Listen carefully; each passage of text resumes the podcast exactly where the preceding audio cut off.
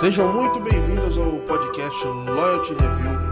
Hoje com Loyalty News número 4, as melhores notícias do mercado de fidelidade para você ficar atualizado. Meu nome é Gabriel Pereira, sou host, produzo os artigos para o blog loyaltyreview.com.br e atuo hoje como gerente de estratégia de loyalty na Bravium. Quem tiver interesse em conhecer mais, pode entrar em contato, mandar uma mensagem, a gente está aberto, disponível para conversar. Vamos direto para as notícias.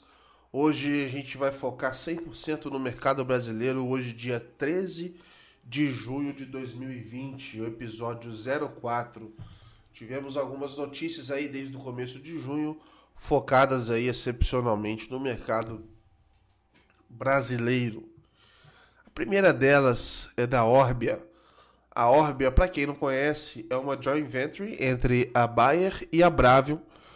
É, a Bravium cuidava dos programas da rede AgroServices, os programas da, de fidelidade B2B da Bayer, até que em dado momento decidiram fazer a joint venture é, e criar a Orbia, que é uma empresa que cuida do agronegócio, ela impulsiona o agronegócio. Então, os agricultores compram produtos da Bayer e outros é, players dentro desse, desse ecossistema e ganham pontos. Nesse marketplace é, que eles criaram recentemente, ele já tem presença de vários é, distribuidores e vários outros players.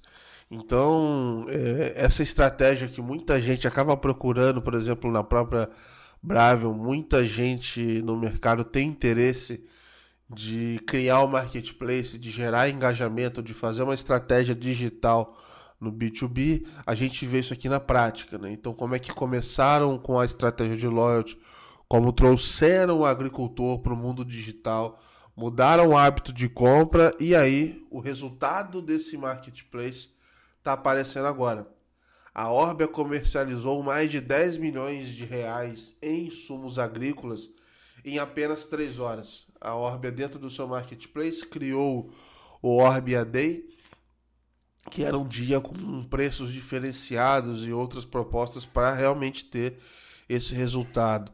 É, foi muito bacana, segundo o Ivan Moreno, que é o CEO da Orbia, ele falou aqui, olha, mesmo para nós que estávamos muito otimistas os resultados foram surpreendentes. Em aproximadamente 3 horas, promovemos a comercialização de mais de 10 milhões de insumos agrícolas em um mix de mais de 11 categorias como sementes, defensivos químicos, fertilizantes foliares e NPK. Tudo isso via mais de 25 distribuidores espalhados por todas as regiões do país. Ou seja, é o marketplace que está realmente acontecendo. Então, super bacana para quem tem interesse nessa estratégia. Loyalty para digitalizar e aí criar um ecossistema e conseguir colocar o marketplace de pé. Super bacana, muito, muito legal mesmo. É, vamos falar agora da Tudo Azul. Ontem foi Dia dos Namorados e a Tudo Azul estava com uma promoção que na verdade era para o Dia dos Namorados, mas se estende até o domingo, amanhã, dia 14 de junho a Tudo Azul oferece cinco vezes mais pontos na compra de pacotes de viagem em ação no Dia dos Namorados. Então, a gente já vinha comentando aqui nas últimas notícias que companhias aéreas, muito a maioria americana, estava realmente ajustando seus programas de fidelidade, vendendo pontos e trazendo outras formas de, de bonificar né, os seus clientes para que conseguissem ter liquidez no curto prazo. A Tudo Azul seguiu essa estratégia, então falou: olha, quem comprar pacotes de viagem vai ganhar mais pontos e esses pacotes de viagem serão usados no futuro. E eles colocaram que a estratégia é que usem esses pacotes até fevereiro do ano que vem, o que eu particularmente acho um pouco precipitado. Eu, eu com certeza não vou comprar, não compraria por conta disso. Fevereiro está muito em cima ainda, dado o cenário de pandemia mas a proposta parece ser boa, né? Então a gente tem é, diversos clientes aqui. Em, a, como é que funciona a mecânica, né? Até 3 mil reais existe é, uma pontuação, 2 reais por real gasto. Então, se você compra um, um, uma viagem de 3 mil reais, você consegue resgatar um trecho da viagem ao Rio de Janeiro aqui. Eu acho que eles devem estar usando o trecho Rio-São Paulo como referência. É, acima de 3 mil reais, dependendo do seu nível, né, de, do teu status do, do programa, você consegue ganhar 5 pontos por real gasto ou 10 pontos por real gasto. Na prática, você conseguiria resgatar, dependendo do nível do teu cliente, uma passagem de ida e volta para Salvador, Foz do Iguaçu ou até mesmo Fernando de Noronha. Então, parece ser um investimento substancial, a gente tem que ver isso na conta, mas essa mecânica de liberar só até fevereiro, ela eu acho um pouco precipitada, mas ao mesmo tempo é uma forma da empresa se, se planejar, porque ela não pode sair vendendo um monte de ponto também é, para ser gasto com prazo indeterminado. Isso atrapalha totalmente o planejamento da empresa. Mas é uma estratégia bacana. É, Dia dos Namorados realmente é uma data que vende, conseguindo se alavancar nesse período também. Muito bacana.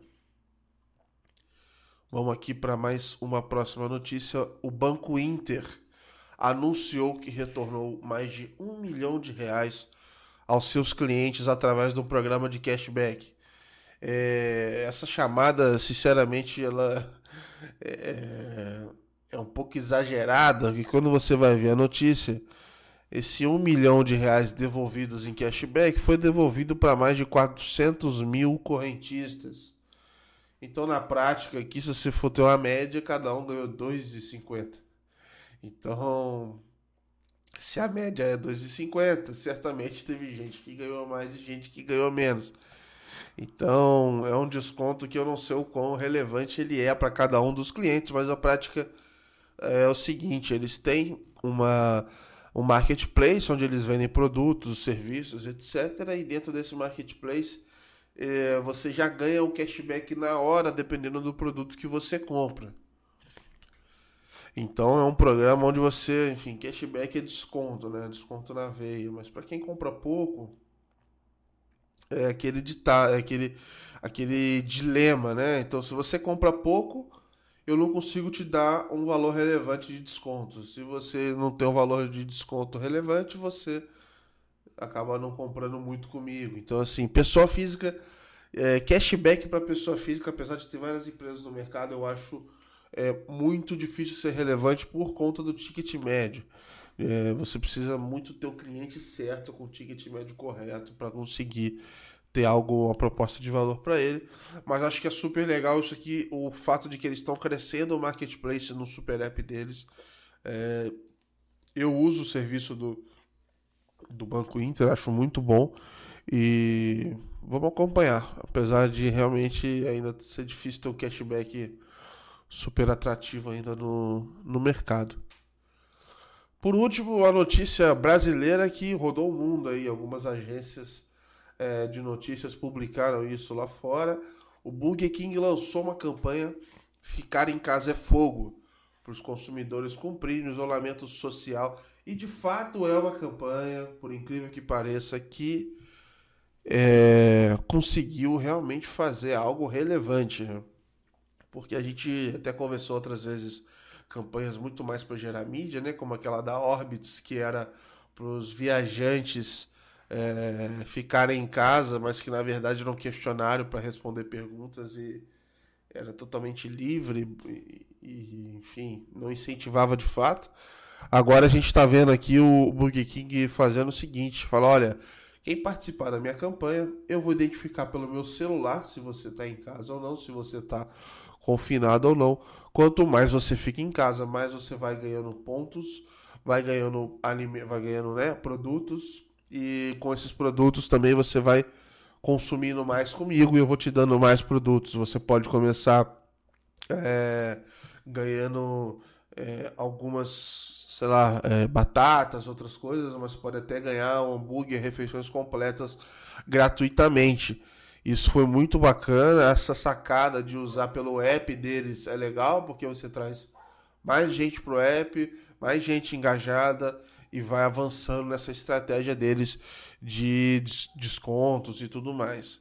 Eles desenvolveram esse trabalho junto com as agências David de Miami e David de São Paulo. E essa campanha teve início dia 4 de junho. Então é isso. Hoje foram essas quatro notícias aqui focadas no mercado brasileiro. A gente volta aí em meados do dia 20, 20 e pouco de junho para trazer as próximas notícias. E é isso, agradecer aí eh, os nossos ouvintes, a participação de vocês, as mensagens estão muito legais. E obrigado mais uma vez por participarem do podcast Loyalty News. É um podcast aqui da loyaltyreview.com.br. Eu sou o Gabriel Pereira. Muito obrigado por terem nos ouvido. Um grande abraço.